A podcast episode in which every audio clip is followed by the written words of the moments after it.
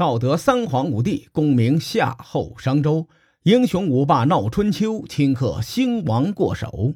青史几行名姓，北邙无数荒丘。前人种地，后人收，说甚龙争虎斗？上回咱们说到天道循环，盛极而衰。周昭王做了没几年，周朝就出现了隐患。这件事儿从天子的角度来说，看着不大，但影响深远。中国的信史对西周的记载非常少，很多的诸侯国的传承啊，都出现了断代的情况。但史书中却记载了鲁国第四代国君鲁幽公被他的弟弟弑君篡位。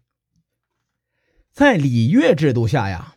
这件事儿绝对是大逆不道，而且呢，鲁国作为成康时代四大诸侯国之一，而且康王时代东夷大反，就是鲁国的伯茂父率领殷八师啊，棍棒教育东夷，鲁国的稳定对周天子来说那是至关重要。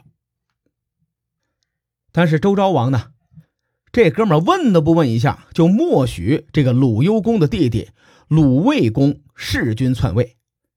前面咱们说过，周公制定的礼乐制度实际上是一套统治思想的，人心是绝对不能散掉，人心散掉，队伍就不好带了。周昭王的帝王学比周公差了一个十万八千里呀，他压根儿不知道这件事的意义会多么的深远，没当回事儿，对这件事呢不闻不问。各地诸侯一看呀，还可以这么操作。真是窃钩者诛，窃国者为诸侯。那我们也可以效仿效仿鲁卫公啊，反正天子不管这事儿。就好比今天咱们看一个上市公司，这个公司的总裁手下有几十个部门，其中业务部二把手找机会把一把手干掉了，然后自己宣布从此呢，业务部我来统管。发生这种事儿，任何一个总裁都会严惩二把手。国有国法，家有家规，公司有公司的制度。如果这件事儿不严肃处理，明天财务部的二把手就会有样学样，把一把手干掉，自己上位。到了后天呢，物流部的一把手就能把二把手废掉，防止自己被篡位。这样一来，这个上市公司的中层领导们会人人自危，这样人心一散，他队伍就不好带了。周昭王没有感觉到礼乐制度是统治的思想基础，这个时候应该杀一儆百，敲山震虎，让各地诸侯引以为戒，安守本分。在他的眼里，反正鲁国是我的诸侯国，谁当这个鲁国的国君都得跪在我的面前朝拜，哎，无所谓。这件事传开了，诸侯们是人人自危，各堂口的堂主极度缺乏安全感。帮主周昭王这个大猪蹄子完全不执行帮规呀！万一自己出了事儿，他也不负责。我还是多留些自保的手段吧。这件事儿之后呢，各地诸侯野心和欲望就开始激增，逐渐的走向了恃强凌弱的局面。诸侯国中呢，最浪的就是江汉流域的楚国。西周有两个苦主，其中一个就是楚国。楚国的国君是芈姓熊氏。先秦时期呢，姓和氏是分开的，氏是姓的分支，用来区别同一个宗族下的不同的分支。一百多年前，楚国的扛把子于熊是最开始向周文王递交投名状的部落，因此呢，后来被封为子爵。后来这个于熊这一支啊，就是芈姓熊氏。到了成康时代，成王曾经召见过当时楚国的国君熊毅去王都会盟。熊毅去了以后啊，被告知没有资格进入宫殿，只能在外面守着篝火，而且是和当时被人们歧视的蛮夷一起守夜。这个熊毅就憋了一肚子火，回去之后呢，和后代就努力发展楚国。有句话叫做“筚路蓝缕，以启山林”，形容啊，就创业非常的艰辛。这个典故就出自熊毅身上。楚国人民发挥传统的美德，什么艰苦朴素、勤劳勇敢、能征善战，能用上的都用上，开疆拓土，闷头发展自己。到了鲁卫公弑君篡位，让楚人是大跌眼镜。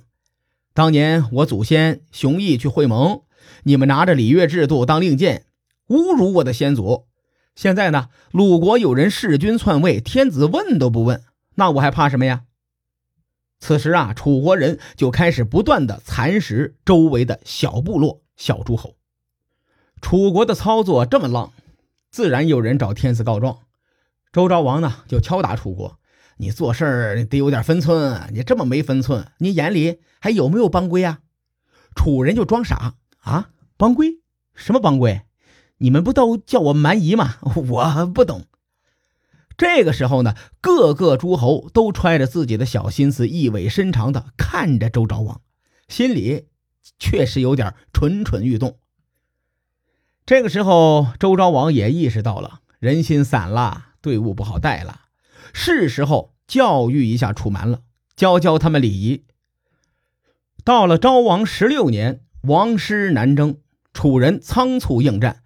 王师那是势如破竹，所向披靡，把楚人按在荆楚大地上一顿摩擦，然后抢了很多的奇珍异宝、青铜器，班师回朝。周昭王把楚人好一顿揍。这场战争的收益很大，蠢蠢欲动的诸侯们一看，哎呀，你大爷还是你大爷呀！天子之师果然厉害，嘿，得嘞，我还是老实点吧。有时候欺负人他会上瘾的。过了三年。周昭王大张旗鼓，集结了禁卫军几乎全部的力量，开始二次南征。可惜呀，骄兵必败。这一次，楚人依靠天时地利，把周昭王好一顿揍。据传闻，周昭王回师的路上挂了。